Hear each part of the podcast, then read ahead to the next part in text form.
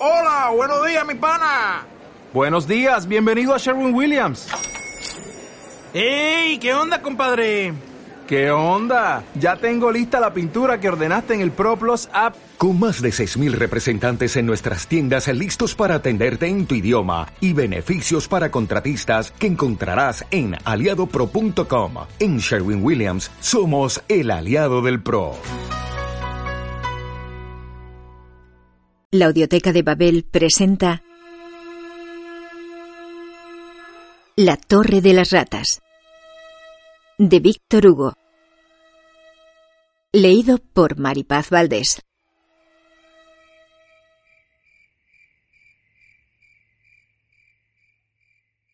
Desde que había empezado a anochecer, solo tenía un pensamiento. Sabía que antes de llegar a Bingen, un poco antes de la confluencia con el Nae, encontraría un extraño edificio, una lúgubre morada ruinosa, de pie entre los juncos, en medio del río y entre dos altas montañas. Aquella morada ruinosa era la Moiseturm. Cuando era niño, por encima de mi cama tenía un pequeño cuadro rodeado de un marco negro que no sé qué criada alemana había colgado en la pared. Representaba una vieja torre aislada, enmohecida, destartalada rodeada de aguas profundas y oscuras que la cubrían de vapores y de montañas que la cubrían de sombras. El cielo por encima de aquella torre era sombrío y cubierto de nubes horrendas. Por la noche, después de haber rezado a Dios y antes de dormirme, miraba siempre aquel cuadro. Lo volví a ver en mis sueños y me parecía terrible. La torre aumentaba, el agua hervía, un relámpago caía de las nubes, el viento soplaba en las montañas y por momentos parecía lanzar clamores. Un día le pregunté a la criada cómo se llamaba aquella torre. Santiguándose, me respondió que se llamaba la Moiseturm.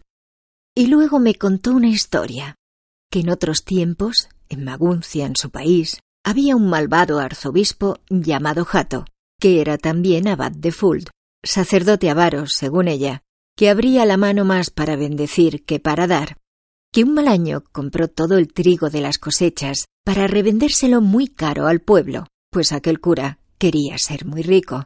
La hambruna fue tal que los campesinos morían de hambre en los pueblos del Rin, que entonces el pueblo se reunió alrededor del burgo de Maguncia llorando y solicitando pan, que el arzobispo le negó.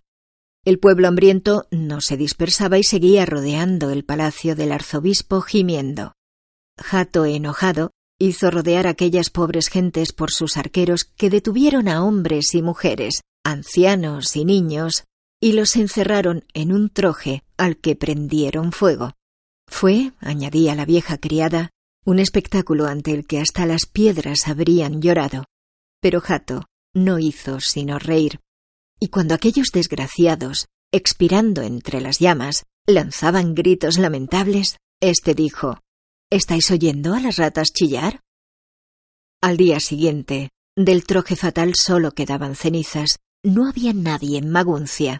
La ciudad parecía muerta y desierta cuando, de repente, una multitud de ratas que pululaban en el troje quemado, como los gusanos en las úlceras de Asuero, salían de debajo de la tierra, surgían de entre las losas, salían por las grietas de los muros, renacían bajo el pie que las aplastaba, se multiplicaban bajo las piedras y bajo las mazas, e inundaron las calles, la ciudadela, el palacio, los sótanos, las salas y las alcobas. Era un azote, una plaga, un repugnante hormigueo. Fuera de sí, Jato abandonó Maguncia y huyó hacia la llanura. Pero las ratas lo siguieron. Corrió a refugiarse en Bingen, que tenía altas murallas, pero las ratas pasaron por encima de las murallas y entraron en Bingen. Entonces el arzobispo mandó construir una torre en medio del Rin y se refugió en ella con la ayuda de una barca alrededor de la cual diez arqueros golpeaban el agua. Las ratas se arrojaron al agua, cruzaron el Rin, treparon por la torre, Royeron las puertas, el tejado, las ventanas, los techos, los suelos, y llegadas por fin a la mazmorra en la que el miserable arzobispo se había escondido, lo devoraron vivo. Ahora la maldición del cielo y el horror de los hombres pesan sobre esta torre llamada Moisetorm. Está desierta, en ruinas en medio del río, y a veces, por la noche, se ve salir de ella un extraño vapor rojizo que parece el humo de una hoguera, pero es el alma de Jato que regresa. ¿Han observado ustedes algo? La historia es en ocasiones inmoral. Los cuentos son siempre honestos, morales y virtuosos. En la historia el más fuerte prospera. Los tiranos triunfan. Los verdugos gozan de buena salud. Los monstruos engordan. Los Silas se transforman en buenos burgueses. Los Luis XI y los Cromwell mueren en su cama. En los cuentos, el infierno es siempre visible. No hay falta que no tenga su castigo. A veces incluso exagerado. No hay crimen que no traiga tras de sí un suplicio con frecuencia espantoso. No hay malvado que no se convierta en un desgraciado, a veces digno de lástima. Eso ocurre porque la historia se mueve en lo infinito y el cuento en lo finito. El hombre que hace el cuento no se siente con derecho a exponer los hechos y dejar suponer las consecuencias de los mismos, porque palpa en la oscuridad, no está seguro de nada, Necesita acotarlo todo por medio de una enseñanza, un consejo y una lección. Y no se atrevería a inventar acontecimientos sin conclusión inmediata. Dios, que hace la historia, muestra lo que quiere y conoce el resto. Moiseturm es un término cómodo. Se ve en él lo que se quiere ver. Hay espíritus que se consideran positivos y que no son sino áridos, que expulsan de todo la poesía y están siempre dispuestos a decirle, como aquel hombre positivo al ruiseñor, ¿Quieres callarte, maldito animal? Este tipo de mentes explican que la palabra moiseturm viene de maus o maut, que significa peaje.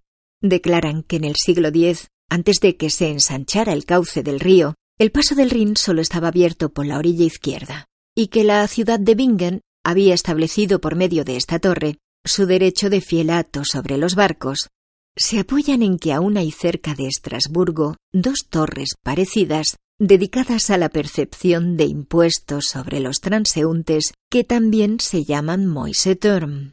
Para estos graves pensadores inaccesibles a las fábulas, la torre maldita es una puerta de consumos y Jato un portalero o aduanero. Para las gentes sencillas, entre las que me incluyo, Moiseturm procede de Moise, que viene de mus y significa rata. Esa supuesta puerta de consumos es la torre de las ratas y el aduanero un espectro.